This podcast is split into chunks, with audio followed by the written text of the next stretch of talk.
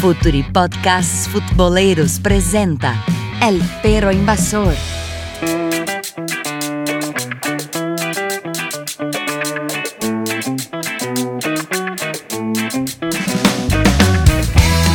Hola a todos, hola a todas, ya arranca el perro invasor y pronto hablo con Matías Meleano. ¿Cómo estás, amigo? Eh, hola, querido Bolívar, acá estamos eh, muy contentos de participar de, de un nuevo episodio del perro invasor. Así que, bueno, vamos a tener unos lindos minutos de fútbol como siempre. Buenísimo, buenísimo. Y che, el invitado de hoy es Gonzalo de Felice desde Bogotá. ¿Cómo estás, amigo? Hola Bolívar, un saludo para Matías, para todos los oyentes del Perro Invasor, muy contento nuevamente de esta convocatoria y para hablar de fútbol siempre estamos presentes, siempre estamos disponibles, así que será un grato momento otra vez. Sí, buenísimo. Gonza tiene una, una, un sitio muy bueno, la primera gaveta, ¿no, Gonza? Habla un poquito más de, de la primera gaveta para nosotros.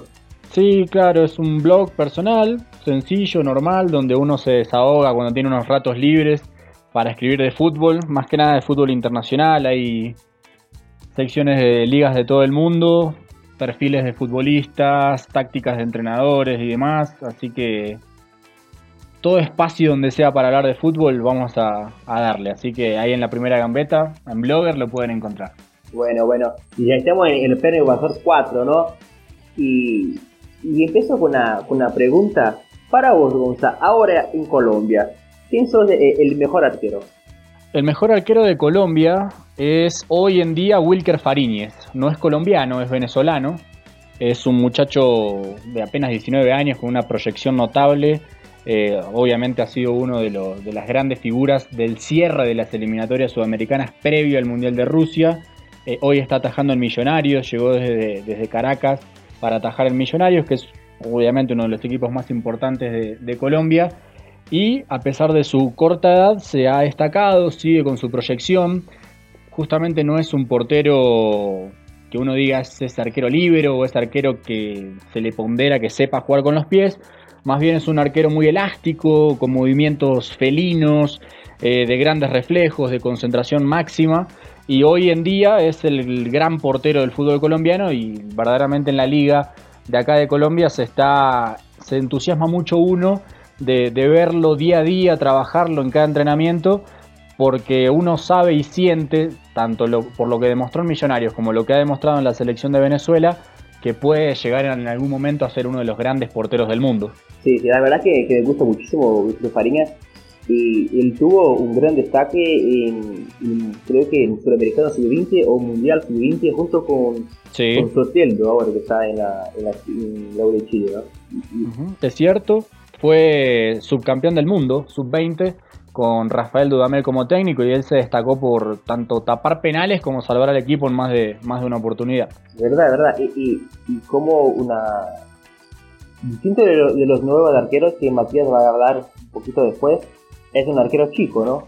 Que, que sí, por, su, por sus reflejos, que buenísimo, porque por altura no tiene mucho, ¿no? Creo que, que mide no, es cierto. un 79 por ahí. Sí, no es un portero alto, corpulento, más bien es un portero bastante liviano, con movimientos, eh, ya le digo, muy elásticos.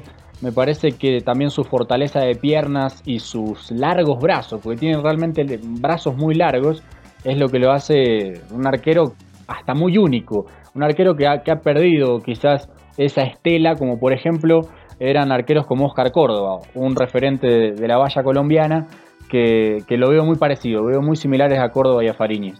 Sí, se ve muy futuro, por lo cierto. Y ahora por la banda de, Córdoba, Matías, esta pregunta que es muy personal, pero ¿cuál es el mejor arquero del fútbol argentino hoy? Y mira, la respuesta es fácil, pero vamos a intentarle, vamos a intentar de darle algo más, más entretenimiento, porque seguramente la gente que nos escucha ya sabrá que, que estamos hablando de, de Franco Armani.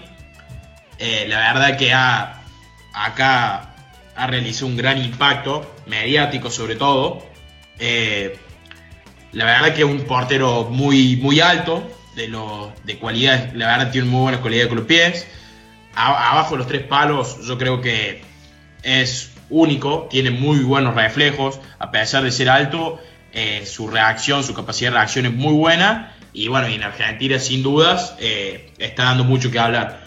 Luego podría nombrarle a la gente para que conozca un poco más y, sepa un poco más arqueros como, como a Bertoli de Patronato, que es viejo, es de, un arquero de 40 años. Eh, él, a lo mejor mucha gente no lo ha escuchado nombrar, pero es de la vieja escuela, ¿sí? Un arquero que se, se encuentra bien bajo los tres palos y, tiene una gran capacidad de reacción. Después, si vamos al lado más joven, eh, se acaba de ir Juan Muso a Italia desde Racing, que la verdad también es un gran arquero. Luego está el arquero de, Independiente, que, que, es uruguayo, que seguro Gonzalo lo conoce muy bien, que es Martín Campaña, que para mí también está junto con Armani en uno de los mejores en el puesto. Y otro que está dando mucho que hablar es un ecuatoriano, eh, Domínguez, que está en Vélez y que tuvo un buen paso por Colón. Y eso yo creo que son los mejorcitos arqueros del, fútbol argentino. Seguramente me estoy olvidando alguno que otro, pero, pero eso me parece que va en el podio. Creo que sí, Armani es espectacular. Gonzalo lo conoce muy bien de, Colombia. Y vosotros, la verdad que, que, yo no sé, ¿cómo que Armani llegó hasta Colombia? Es que había un convenio, o no un convenio, sino que Atlético Nacional fue a realizar una, una gira argentina cuando Ramón Cabrero, hoy ex técnico de Lanús, que fue campeón con Lanús y que ha fallecido este año, eh, dirigió Atlético Nacional y fue a Argentina a realizar una pretemporada y en esa pretemporada eh, se enfrentó a Deportivo Merlo. Y Deportivo Merlo, un equipo del ascenso argentino que habitualmente se desempeña en la tercera o hasta en la cuarta división, también ha jugado en la B Nacional cuando River estuvo en la B Nacional y realizaron un partido amistoso y Armani sorprendió totalmente con sus condiciones. Un arquero de un precio módico, realmente barato, que no, que no había tenido suerte en las divisiones menores de Estudiantes de La Plata. Estaba préstamo en este equipo Deportivo Merlo y de ahí Ramón Cabrero se lo lleva a Atlético Nacional. Y es desde ese momento que se realiza una especie de, de convenio entre los dos equipos, en donde Nacional le prestó muchos futbolistas a, Deportivo Merlo y en el caso de Armani puntual se fue para Colombia. Y desde ahí, primero le costó mucho porque el arquero titular de, Nacional era Gastón Pesuti, otro arquero argentino que seguramente también lo conozca Matías porque estuvo en Racing, porque eh, también atajó en Instituto de Córdoba y, y, a Armani le costó muchísimo encontrar su lugar como titular. Es más, las primeras dos o tres temporadas era hasta tercer arquero, llegó a ser tercer arquero pero ya cuando asume Juan Carlos Osorio y después con la continuidad de Reinaldo Rueda es donde se consolida completamente. Y bueno, bueno, bueno para los, los oyentes de, Brasil conocer un poco más de la historia de, de Armani, ¿viste? Pero bueno, vamos a hablar un poco de los arqueros, desde la, del fútbol, del juego, del, del césped, de la cancha, vamos. Che, Matías, lo que necesita tener un arquero, vos como un posible entrenador en el año de 2024, dale, está bueno así. así, así estamos bien. Lo que necesita eh, tener un arquero, amigo. Mira, yo creo que el juego evolucionó mucho, eh, sobre todo con, el, con la época de Guardiola en el Barcelona. Yo creo que al arquero se le han agregado dos grandes funciones, que son, primero, ser el primer atacante, o sea, el que comienza a desarrollar el ataque de su arco eh, haciéndole salir el balón, sea jugando en corto, en intermedio o en largo. Eh, y luego cubriéndole la espalda de la, última línea defensiva y actuando como un líbero, como vos dijiste que lo llaman ahí en Brasil. Eh, yo creo que es verdad que el arquero evolucionó mucho y hoy en día se le pide más que atajar, pero no, no hay que olvidar que el matriz del arquero es defender los tres palos y si después puede tener un plus de jugar con los pies, está mucho mejor. Yo creo que un error, un error conceptual que se comete mucho en Argentina y, bueno, y en Sudamérica más que todo, es decir, eh, ¿qué se prefiere? ¿Un arquero que juegue bien o que ataje? Yo creo que es una pregunta mentirosa porque un arquero no se duda, no, no se tiene que cuestionar si queremos que ataje. Lo de los pies es algo que se tiene que mejorar, que se tiene que trabajar y que un arquero de primer nivel lo tiene que tener. Eh, pero bueno, yo creo que se cae en ese error conceptual y mentiroso y por eso es un tema que al hincha, al hincha común le, le cuesta entender. Después también creo que mucha responsabilidad se confunde tenemos mucha responsabilidad los, los medios de comunicación que se confunde la técnica con que el arquero, por ejemplo, tiene que tirar un caño. Y cuando se habla de que el arquero debe tener técnica, es para, para saber controlar la pelota y pasársela al hombre libre o al compañero que esté, que esté sin marca. Y, sí, me parece que lo más importante es el arquero hay que atajar, ¿viste? Como ejemplo a Luigi Caballero, que, que bueno, todos sabemos lo que, lo que se pasó en el Mundial. Gonza, para vos, ¿lo que necesita tener un arquero? Bueno, verdaderamente coincido mucho con Matías en lo, en lo que mencionaba, en esa posición de, de la modernización del arquero. Creo que un factor importante para, para, comprenderlo y quizás un ejemplo notable de ese, de ese aspecto ha sido René Guita, un, un arquero que, que, ha tenido amores y odios justamente por, por tomar esa confianza, por tomar esa batuta, esa posta de ser un arquero jugador. Algo que a nivel sudamericano también se, había iniciado en Argentina con el Loco Gatti, eh, que también venía desde años con, con, Amadeo Carrizo, y me parece que ellos fueron los pioneros en, en, tiempos silenciosos, donde el arquero justamente se le pedía únicamente estar y custodiar la cueva, estar bajo los tres palos, creo que ellos fueron los transgresores y que fueron eh, dándole un nuevo, un nuevo matiz al, arco.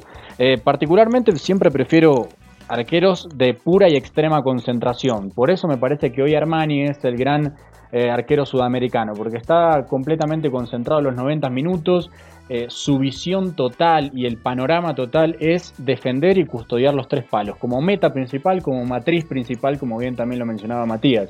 Después de allí, el valor agregado y las diferentes herramientas que se le puedan dar eh, al arquero también nacen de la, de la idea del entrenador. Hoy justamente hay varios entrenadores que ponderan y necesitan que su arquero sea el primer eslabón en la cadena de los circuitos de, fútbol. Eh, se ve mucho en la Bundesliga.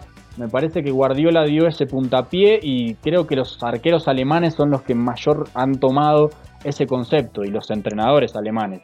Vemos a un Neuer, al mismo Ter Stegen, incluso si uno ya escarba profundamente en la Bundesliga se va a encontrar con Baumann, el arquero de, de, de, del Hoffenheim, de Julian Nagelsmann, eh, el mismo Farman, el arquero del Hertha Berlín, también el portero checo Pavlenka del Werder Bremen me parece que, ha cumplido y cumple a rajatabla lo que, lo que quieren eh, sus entrenadores con un arquero futbolista, con un arquero jugador, con un arquero libero. Y, y en ese concepto a mí me, luce realmente muy, muy positivo para un puesto que es demasiado ingrato. Porque como siempre, y ya lo sabemos, el arquero es eh, quien te salva o quien te condena. Entonces me parece que darle un valor agregado a ese te salvo o te condena habla muy bien de los entrenadores que prefieren a arqueros que evolucionen. Obviamente, y coincido con Matías, eh, hablar de un arquero jugador es hasta, hasta medio sonso y hasta medio burdo, porque claramente la primera misión es atajar, pero el valor, el valor agregado que los entrenadores le quieran dar al estilo de arquero me parece que es lo bueno para analizar. Sí, y, y, la verdad, si tenés, si tenés los dos, mejor, ¿no? Bueno, ah, tengo como ejemplo a, a, Alison Becker de Brasil, y ahora juega sí. en Liverpool, y tiene mucha calidad con los pies, hasta los años en la, en la liga italiana, con Roma, pero ahorita mismo creo que a tres pesas atrás, se, contra Leicester, perdiste el balón dentro de la área chica y, y fue gol. Pero cambió un poquito la manera de jugar Liverpool, ¿no? Liverpool sí, siempre claro. es un equipo muy directo, un equipo que mira el, el, arco del rival a todo instante, que se puede llegar a 3, 4 pases, llegar al gol mejor, intensidad, intensidad a lo loco, mucha contrapresión, pero ahora se, se agrega una cosa con Allison, ¿no? Además de, de, los contras muy, muy veloces, porque Allison la pone muy rápido en juego, y es una calidad que me parece tremenda para equipos de, que juegan con contraataques. Tener un arquero que juega o que, la, o que mismo con las manos la pone muy rápido y con calidad en el juego. Me acuerdo de, de Pata Bonosieri en, en, Boca Juniors y después jugó en Inter y salió campeón de, de la Copa Libertadores. Y, y, los dos equipos jugaban muchísimo con contraataques y Pata Bonosieri sería muy, eh, era muy importante para eso, ¿no? Y, y por eso Ahora, que, dale, dale, goza. No, Bolívar, te quería cortar porque también es bueno poner la contraparte de lo que estábamos mencionando, porque eh, hay arqueros que hoy se mantienen, como por ejemplo Oblak o Baklik, eh, que son justamente arqueros de Europa del Este, quizás con esa confección física o con esa fisonomía de arquero alto, bien deporte físico, que también igualmente se siguen manteniendo y lo siguen haciendo de muy buena manera, como también es Courtois, que son arqueros que justamente se, exacto, no juegan con los pies, se mantienen eh, bajo los tres palos e igualmente rinden de, gran manera. Sí, sí, y llamamos en, Brasil y algunos países de Europa el arquero A y el arquero R. El arquero A es aquel que la tiene como automático participar y agregar fútbol con los pies.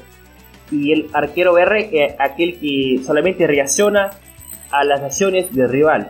Y sí, Black es un arquero R y por eso también creo, y también por el club que juega como Atlético de Madrid, es un arquero muy subvalorado, muy subvalorado. Porque ese, yo, me quedé muy sorpreso con Senior Black en la lista de, de FIFA, por ejemplo. Yo creo también, si me permite agregar una cosita, como, como dijo bien Gonza, que yo la verdad me olvidé de mencionarlo, la, la importancia del modelo de juego del entrenador en el arquero, porque muchas veces se olvida que al, arquero pensamos que son todos iguales, y la verdad que no, la verdad que hay diferentes tipos de arquero con diferentes características y, el modelo del juego influye mucho. Yo creo que también otra cosa que nunca se tiene en cuenta es que muchas veces caemos en el arquero en echarle la culpa, por ejemplo, que erra un pase o que se le da el contrario y, y no analizamos por qué se le dio el contrario, si sus compañeros se movieron, eh, porque siempre hay que, hay que acordarnos que el arquero, por una cuestión lógica, siempre el que menos calidad técnica va, a tener del equipo. Entonces, a menor calidad técnica, los compañeros le tienen que hacer más fácil la tarea, eh, desmarcándose, siendo opción de pase constante, que el hombre libre le sea visible, y hay un montón de aspectos tácticos del juego que no se toman en cuenta y se cae duramente sobre el arquero. Y, yo creo que duramente y injustamente también. Mati, y justamente lo que mencionás, y perdón Bolívar, que, no te estamos dejando a, eh, conducir eh, con esa línea que, que, quería, que querías el programa, pero justamente mencionabas al Liverpool y hoy estaba viendo Betis con Atlético de Madrid, y no es lo mismo para un arquero como Pau López, tener la confianza de darle el balón a jugadores como Bartra, como Mandy y hasta el mismo Sidney, que tienen un buen criterio con la pelota, que saben manejarla, que son precisos en sus pases, que por ejemplo Allison jugando con Van Dijk y con Lobren, que son por ahí dos, dos defensores centrales que no tienen una misma condición y precisión en el pase o hasta incluso no te dan las mismas garantías que sí te pueden dar otro tipo de, defensores. Me parece que también es importante nutrir al arquero que va a ser jugador, al arquero que va a ser libero, el arquero A, que, también tenga en el, en, el, en el, radar más cercano futbolistas que también sean apropiados para, poder realizar esa idea. Sí, la verdad que sí. hay también una, inteligencia de juego, ¿no? Que Van Dijk y Lovren, como lo sabemos, son jugadores muy físicos, muy físicos, jugadores muy de mucha velocidad, pero ni tanta inteligencia para el juego con, el balón para una proposición. Así, así lo creo.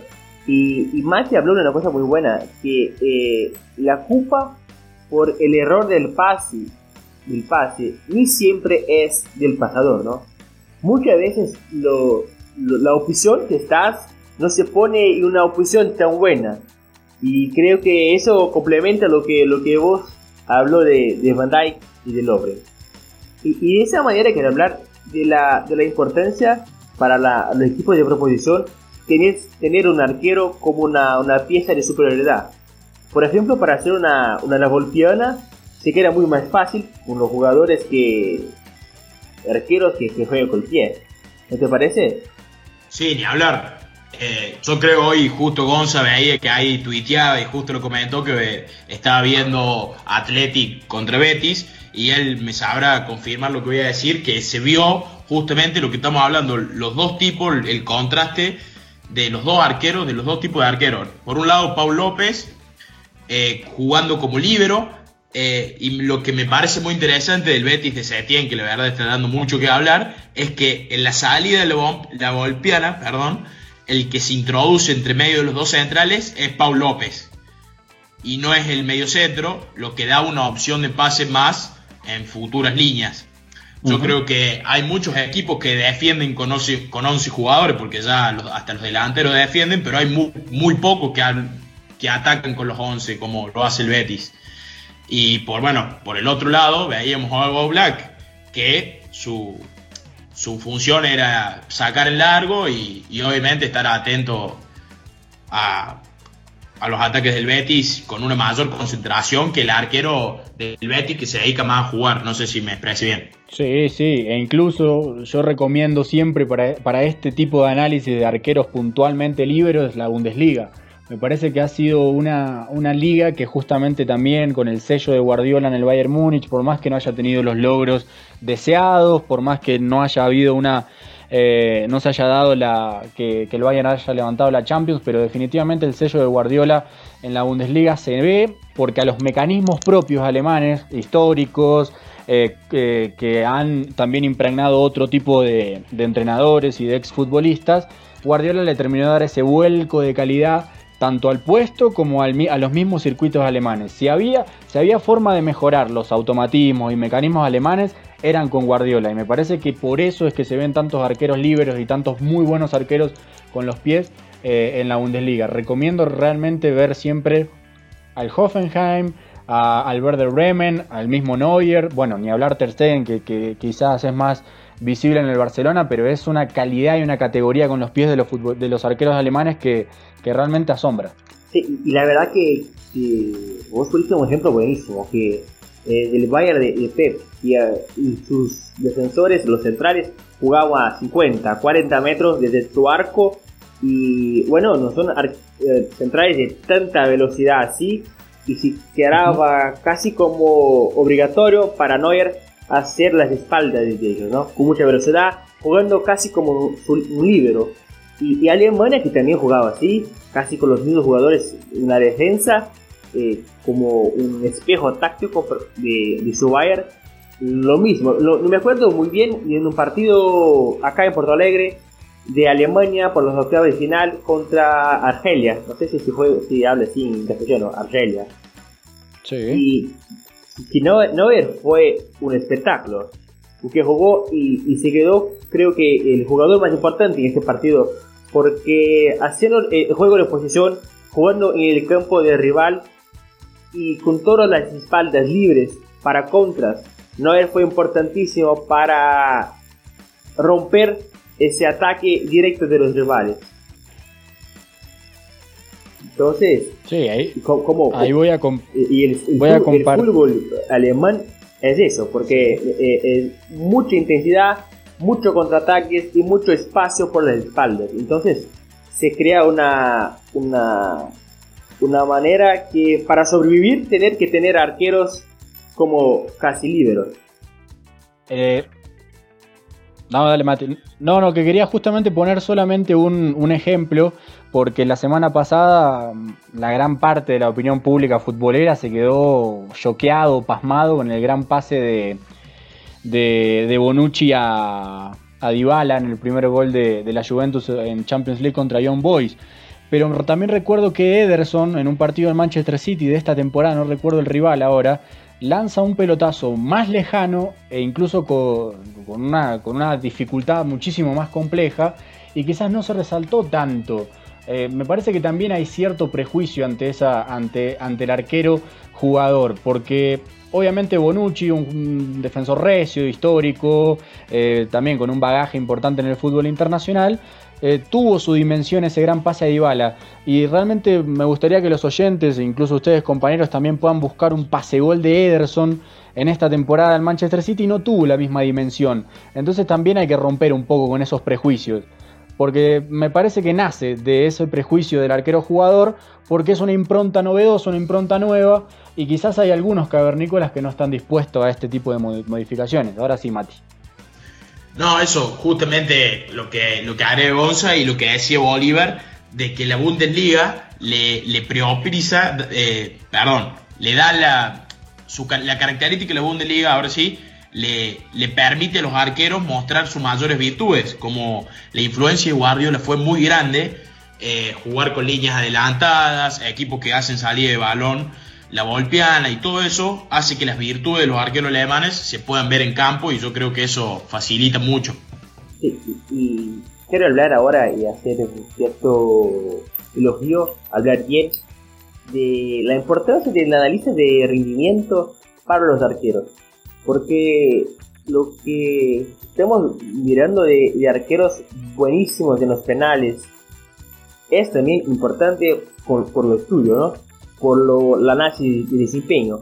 De, no, desempeño no, desempeño en portugués. De análisis de rendimiento.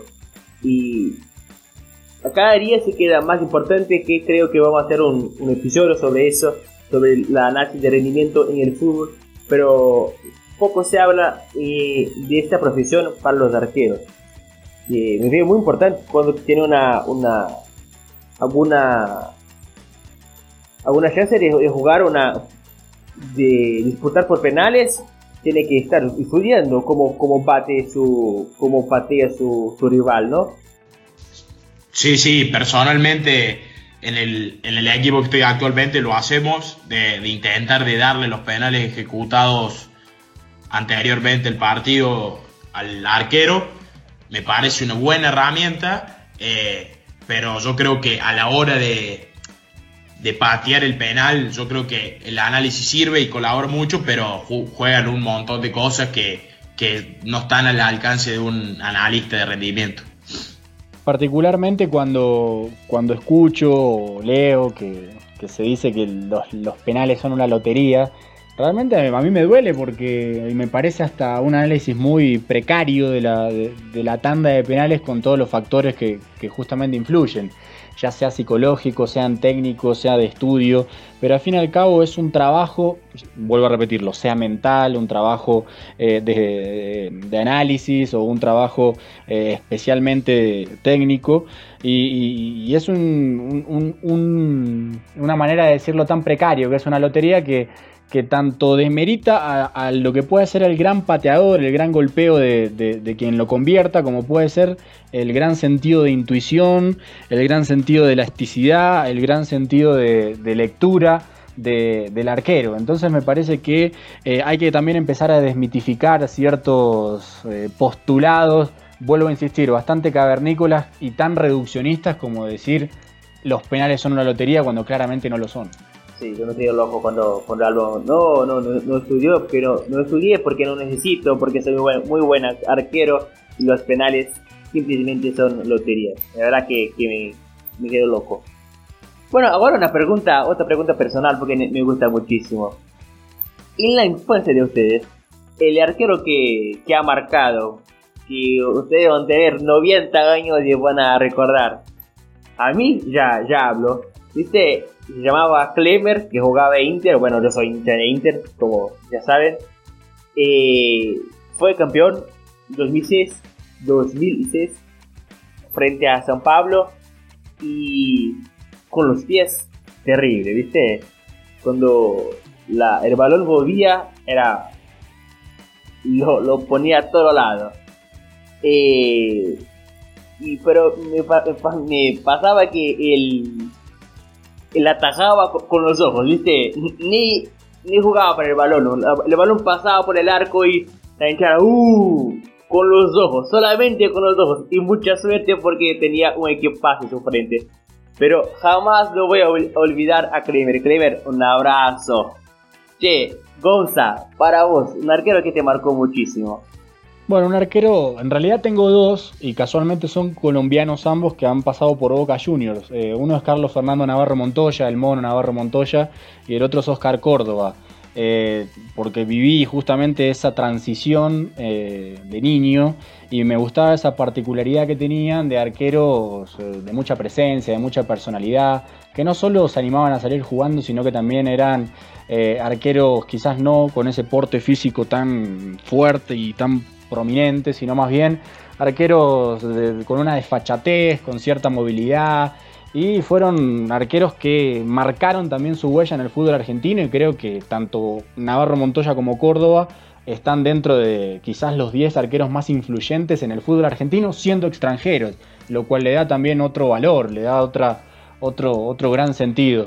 Eh, me voy a quedar con ellos dos porque me parece que le dieron también un vuelo al fútbol argentino cuando también el arquero argentino tiene un biotipo, por decirlo de alguna manera, que también era bastante asentado, bastante firme, que muy pocos arqueros rompieron con ese esquema del arquero volador, del arquero eh, como el Pato Filiol, que era figura indiscutible, quizás el mejor de la historia de, Argentina, pero, pero que, que, le faltaba justamente esa frescura o ese sabor o ese toque diferencial que lo vinieron a traer, que lo trajeron estos dos extranjeros. Así que me voy a quedar con ellos como los que más me han marcado. Dale, dale. Sí, me parece que Argentina tiene una una escuela de arqueros muy típica. Son arqueros voladores un poco más chicos y que, se, que juegan un poco más lejos del arco.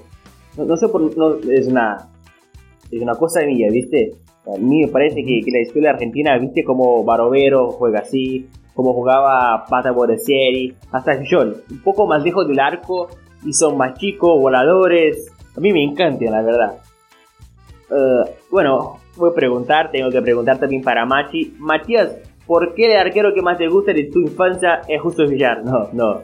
Bueno, no, mira, justamente lo, cuando me fue una buena pregunta porque me dejaste pensando.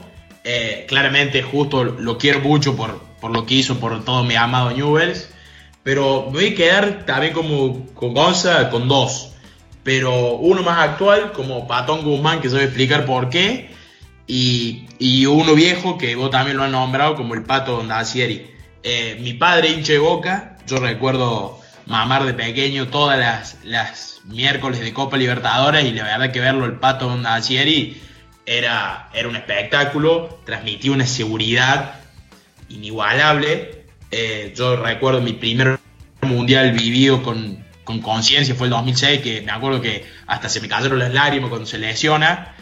Eh, y yo recuerdo siempre en el patio del colegio, cuando me tocaba ir al arco, ser el pato Nancieri. Así que la verdad que me marcó mucho.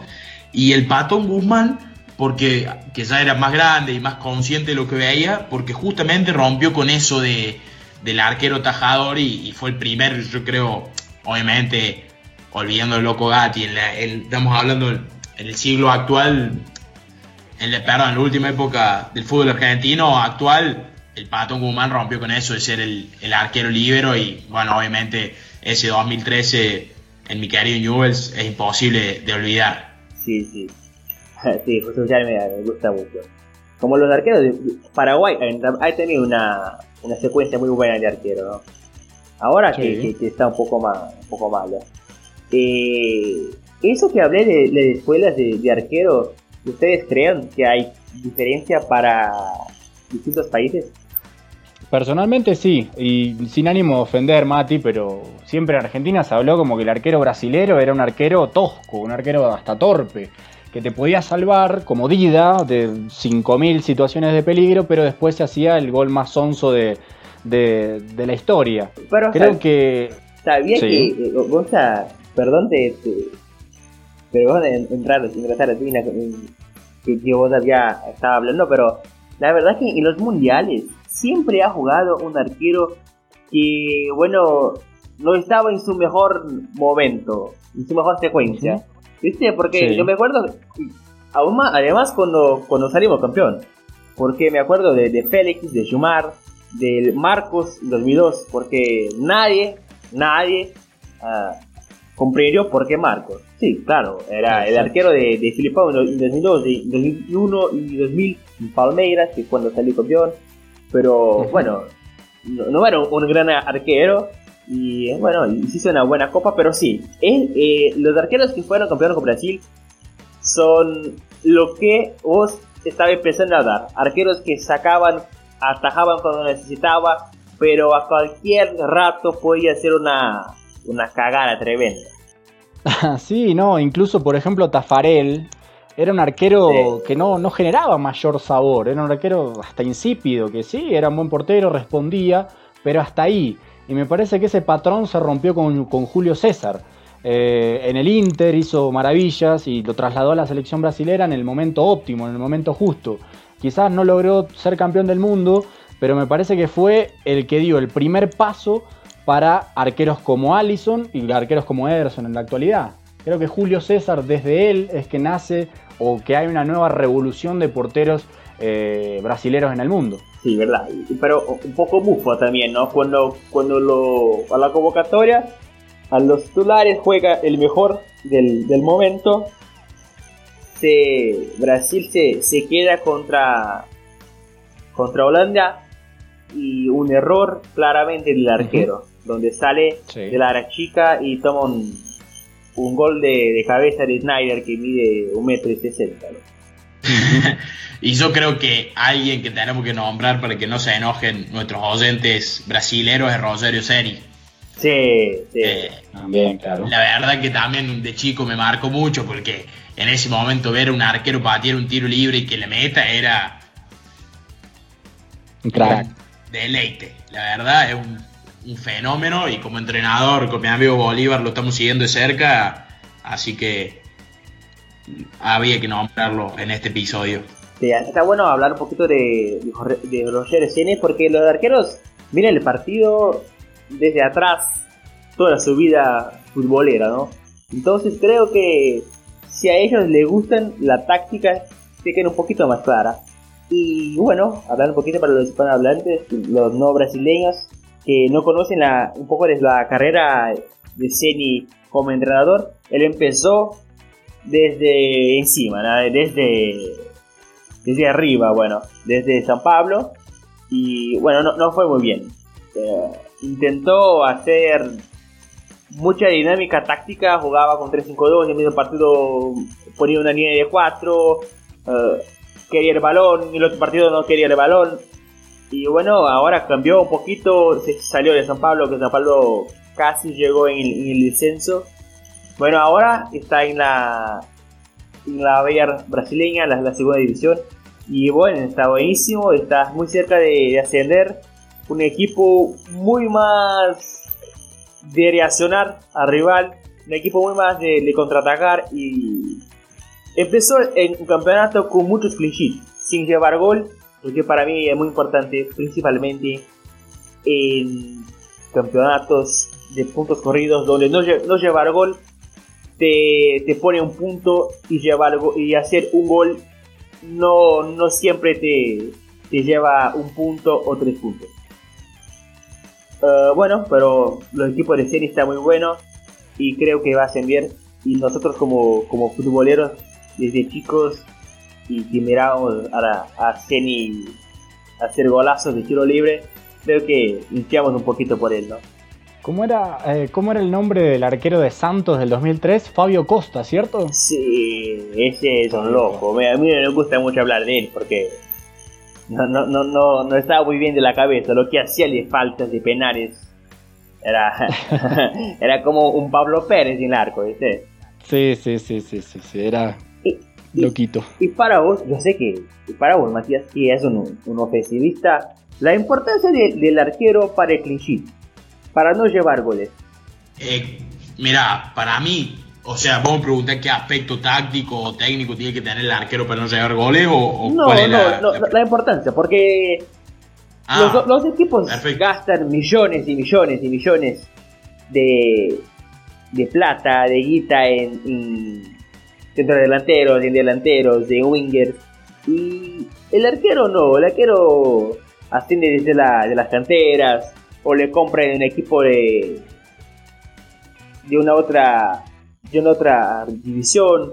¿Viste? Nunca o casi nunca se da una mucha mucho valor a los arqueros. Bueno, es una posición importantísima que te, por ejemplo, en campeonatos de, de puntos te puede siempre decidir el campeonato, ¿viste? Si él no lleva gol, es un punto de este equipo.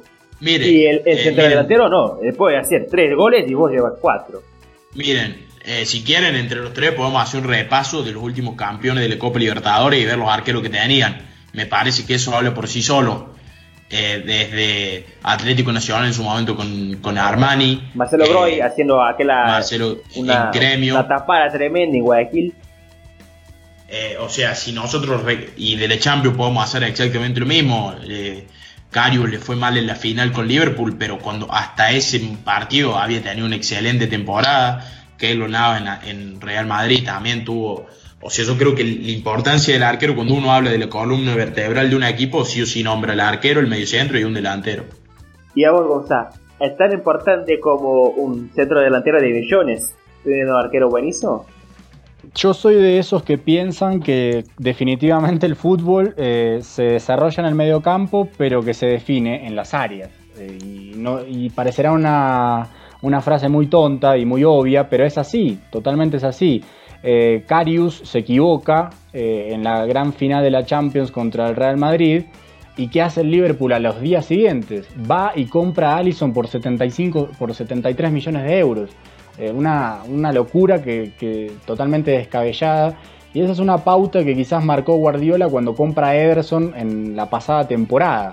Eh, desde que Guardiola vuelve a retomar eh, esas compras ya son totalmente gigantescas por los arqueros, porque por Ederson pagado 40 millones, es que desde ahí es en donde Liverpool compra a, a Allison por 73, después viene lo de Kepa por 80, se va a Courtois al Real Madrid por 35, el mismo Leno que llegó a Arsenal casi por 30, eh, Meret que también llegó al Napoli casi por 25 millones de euros y entonces como que nuevamente se fue retomando ese pago gigantesco por los arqueros cuando hubo una meseta donde realmente los arqueros no valían más de 5, más de 6 millones y eso, insisto, marca una pauta, marca una tendencia de la importancia de, la, de lo imprescindible que es tener un arquero de confianza para el entrenador. Sí, y, no necesitamos uh, irnos hasta muy lejos porque vamos a Boca, que hizo un, plantel terrible, buenísimo, de millones, pero no confiable en su arquero y contrató, fichó a Andrada y Andrada se, se lastimó, una pena, una, una jugada, bueno, una, jugada muy fea. Y ahora mismo con ese plantel de millones tiene que ir buscar a Chile un boliviano llamado Carlos Lampe. Entonces es siempre es muy importante el arquero, ¿no? Siempre, siempre. No importa si tienes un, plantel millonario, un central millonario, un centro delantero de millones, pero un arquero, un arquero es fundamental. Totalmente, totalmente. Y Gonzalo, tengo una pregunta para los invitados que empecé a hacer y me parece muy importante. Porque entendemos lo que piensa el tipo por el fútbol. Y la pregunta es la siguiente: para vos, lo que es, y, sin sorpresa, ¿vale? Para vos, lo que es el buen fútbol. El buen fútbol, Luis, esa sí que es una pregunta infinita, por decirlo de alguna manera. No, no, preguntamos a, José Morillo en, tres palabras, no sé, me, dame el, bueno fútbol, ganar campeonato, no sé, una cosa así que... No, ¿sabes qué creo que puede ser el buen fútbol? Eh, o entender el buen fútbol sacándose los prejuicios. Me parece que eso es una manera de comprender al fútbol en general y desde ahí empezar a entrometerse en el buen fútbol. Está bueno sacarse el prejuicio de Mourinho es defensivo y de Guardiola muy ofensivo. Entonces es saber creo que el buen fútbol es saber disfrutar de una buena apuesta defensiva de los Guardio de los Mourinho, de los Rafa Benítez, de los Nuno Espíritu Santo, como también poder disfrutar de los Etienne, como disfrutar de Guardiola o como disfrutar de, cualquier otro entrenador de, Nagelsmann, de esta, de esta nueva corriente, de esta nueva ola. Yo creo que el buen fútbol es la mixtura y el disfrute de ambas vertientes. Bueno, Matías, ya te pregunté esa, esa ya sabemos todos tu respuesta. Y, sobre lo que Gonzalo habló, su respuesta es sí. Eh, el mayor de, de los menotistas creo que no se quedan muy, muy tristes cuando su, su equipo gana un campeonato siendo lo más bilardista que hay. ¿No? ¿Creen que no? Sí. Está pasando conmigo, loco. no, es que yo, yo siempre digo que que a ver, todos festejamos la victoria y como dice Gonzalo, es importante ser consciente de cómo se obtuvo. Eh, yo obviamente tenés tus convicciones y yo soy de los que piensan que vos tenés que morir con eso porque ganar gana en todos los estilos, perder en todos los estilos. Si hubiera una clave, una fórmula o algo, la aplicamos todo y ganan siempre lo mismo o ganaremos todo. Pero yo creo que uno tiene que hacer lo que siente y lo que le nace. Eh, lo que dice Gonzalo es muy bueno pero a, la vez se complica. Uno que, por ejemplo, ahora está empezando con el análisis video, una vez me dieron un buen consejo que lo compartí con, contigo, Bolívar, y vos también me dijiste que te lo habían dicho, que era ver a los equipos que no te gustan cómo juegan para que el día que te toque enfrentarlos, saber cómo enfrentarlos. Porque muchas veces uno cae de que, no sé, a mí me gusta el fútbol de ataque y leo el gran artículo que hizo Gonzalo el otro día, que de paso se lo digo, del, del Werder Bremen, por ejemplo. Y no leo eh, cómo defiende el Atlético de Madrid. Eh, me refiero a eso, no discriminar y siempre intentar aprender de todos los estilos para formar un estilo propio y robar ideas. Justamente Mati, perdón Bolívar que, te, te corte, pero así como esa... gracias ante que todo. Yo sé el, el, gran bielcista que es, que es Mati, ¿viste? Yo quería que él que llegase ahí. No, pero primero agradecerle a Matías por la lectura eh, y así como uno puede encontrar eh, los retazos tácticos ofensivos de, un Werder Bremen, también lo invito a que busque de cómo Real Madrid, eh, cómo el Atlético de Madrid justamente supo romper una línea del Huesca de 8 jugadores y un equipo que está tildado como defensivo, cómo supo romper 8, 8 jugadores totalmente replegados como fue contra el Huesca. Entonces también uno va encontrando diferentes matices ofensivos en los, en los equipos defensivos y viceversa. Por ejemplo, uno de los grandes partidos de esta temporada que, vi, que me parecieron espectaculares, fue Manchester City contra el Newcastle. Eh, ese partido, si no recuerdo mal, terminó empatado.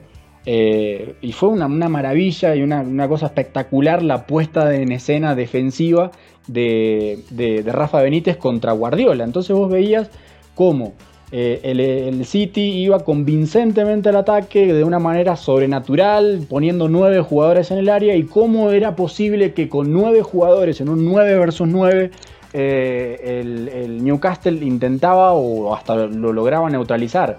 Entonces a eso me refiero con quitarse los prejuicios porque se pueden encontrar detalles de, de las dos vertientes. Me parece que ese es el buen fútbol, saber discernir entre las dos vertientes. Eh, y, uno, y uno meterse y entrometerse dentro del partido, tanto de Guardiola como de Rafa Benítez, y pensar cómo, cómo fue que se imagina el partido Guardiola, cómo es que se imagina el partido Benítez, y entonces no eh, ponerme en una sola posición, sino ponerse en las dos posiciones y hasta en una tercera, que sería lo que yo mismo haría. Porque al fin y al cabo nosotros también, por más que no seamos técnicos o que no dirijamos el Manchester City o no dirijamos eh, el Newcastle, también jugamos nuestro propio partido como espectadores, como analistas, como periodistas, como lo que sea. Entonces me parece que eh, si tengo que decir alguna, algo bueno para definir al, al buen fútbol es saber discernir entre las dos vertientes, entre la ofensiva y la defensiva. Sí, bueno, lo, que veo como un buen ejemplo es. Vos hablaste de gesto que fue 2 a 1 City, solo para hablar. Ganó el City. Sí, ganó el City. Y, pero el, Liverpool y City en la temporada pasada. Porque miramos uh estrategias de juego muy distintas. Uh, el City siempre jugando en el campo del, de, equipo rival y mucho cambio de posición, mucha, mucho pase, infiltraciones, pressing en la salida del rival. Y Liverpool no, muy directo, contraatacando, buscando espacio en las espaldas y mucha contrapresión. Creo que el más conocido de, de, de, de Klopp es la contrapresión, desde, desde su, su Borussia Y sí, podemos disfrutar con, con, maneras Bolívar. Bolívar, te quería, ya que hablamos del City y de estos resultados recientes, eh, hay dos maneras de jugarle al City, quizás, que a uno les gusta y a otros no. Jugarle como le jugó Nagelsmann, casi suicidándose eh, en algún que otro momento, como se vio en la Champions, o esperar, estar a la expectativa, como fue, eh, por ejemplo, el Wolverhampton, que, le sacó un empate, le reunió ahí un empate, le sacó un punto. En una, en una sola ocasión que sacó un contragolpe, se puso a 1-1 y ahí terminó el partido. Entonces eh, hay dos, diferentes maneras y yo disfruté tanto la de Nagelsmann eh, saliendo a mostrar, a mostrarse, a buscar, a, mostrar sus condiciones y la de todo su equipo, como también disfruté la del Wolverhampton de Nuno, que fue una, maravilla defensiva e incluso sacándole un punto que para ellos es mucho más valorable. Sí. No, ni hablar. Si me permití agregarte, Gonzo, una cosita que yo pienso que hay capaz que discernimos un poco que yo creo que en, el fútbol eh, no hay una estrategia que, por ejemplo, viste, que te suicide, que voy a decir, con esto voy a la muerte, porque pues yo, lo, o sea, cuando hablo, por ejemplo, con un amigo que es muy, él, yo soy, como dice eh, Bolívar, muy de Bielsa, él es muy de Simeón, y, nos charlamos hora y hora, y él me dice, no, porque yo vos tomas mucho riesgo presionando arriba. Y, pero yo le digo, y vos tomas mucho riesgo esperando replegado en tu cerca de tu arco. Y al fin y al cabo, la conclusión que se llega es que no hay ninguna táctica que te fuera el riesgo de perder, de ganar o empatar. Y que el fútbol, es como decía antes, no hay una clave y que todas las tácticas son igual de valederas y, y todas sirven. Y lo que yo siempre analizo, como dice el gran Marcelo, es la importancia de los recursos utilizados y nada más. Buenísimo, buenísimo. Sí, llegamos, estamos llegando al final. Y bueno, vamos ahora para el, las sugerencias de fútbol. Opa, otra vez, dale, Emilio. Bueno, llegamos al final del, programa, del episodio. Y bueno, vamos a las sugerencias futboleras. Mati, lo que tiene para, para invitar a los oyentes a escuchar, a leer, lo que tenés para nosotros. Eh, bueno, primero le quiero recomendar un documental que sigue con este tema de de los buenos atrás se llama. Eh, la primera parte está en YouTube y la segunda está en Vimeo, que habla sobre unos cambios en el reglamento FIFA y cómo cambiaron tácticamente la función del arquero a la hora de salir jugando y todo eso está muy bueno. Si no lo encuentran, me contactan por Twitter y yo se los paso. Y no quiero ser repetitivo, pero les recomiendo que, sigan a, Gonza porque la verdad estoy muy, desde que lo sigo, no dejo de leer los artículos que pone porque el fútbol internacional, yo que soy muy seguidor, me, sirve mucho y muy buenos análisis, muy completo, con muchos fundamentos, así que lo vuelvo a recomendar. Sí, sí, Gonza es buenísimo. Eh, hay un, grupo de los oyentes de, del Futuri y de los otros podcasts. Y bueno, ya dije, estaba leyendo el WhatsApp y cuando, cuando miro, llega hasta acá un link de la primera gaveta. Y bueno, me quedé muy contento. Bueno, muchas muchas gracias muchachos, la verdad que un placer siempre hablar con ustedes porque son gente que son personas para hablar de fútbol horas y horas y horas y es muy rico todo lo que, lo que Mati ha contado, uno también aprende de, justamente su convicción de, defender esa postura a muerte porque también uno, aprende desde eso.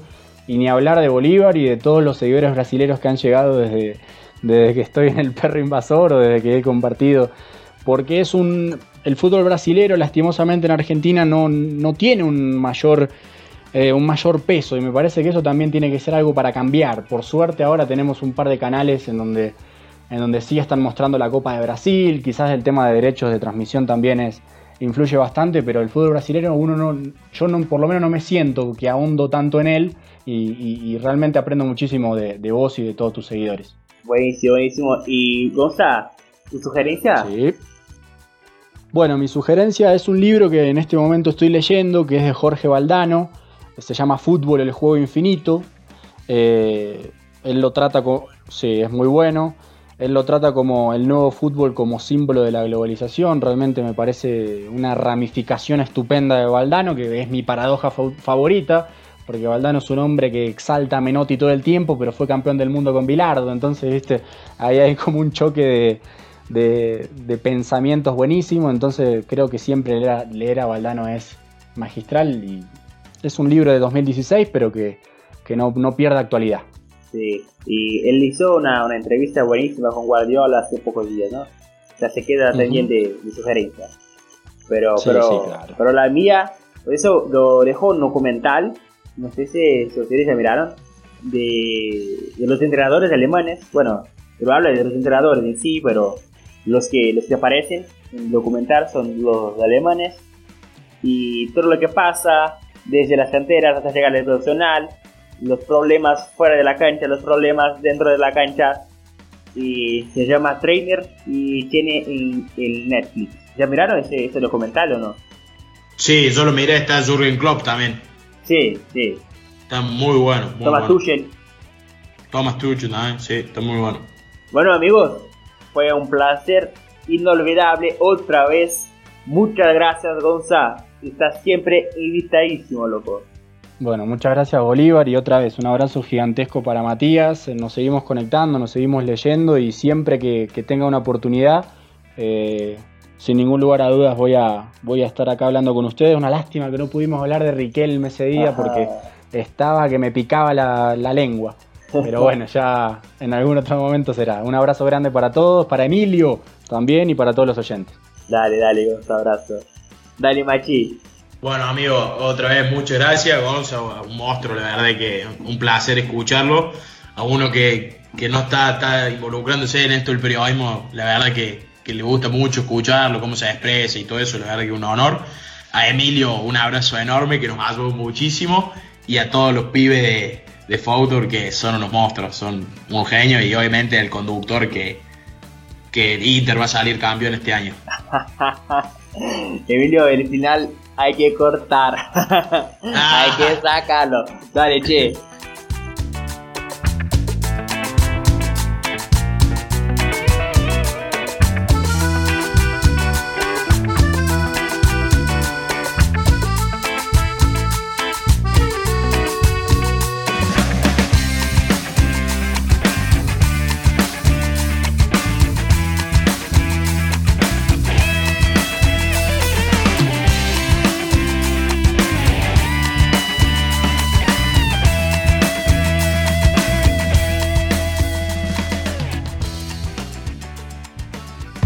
Futuri presentó El Perro Invasor.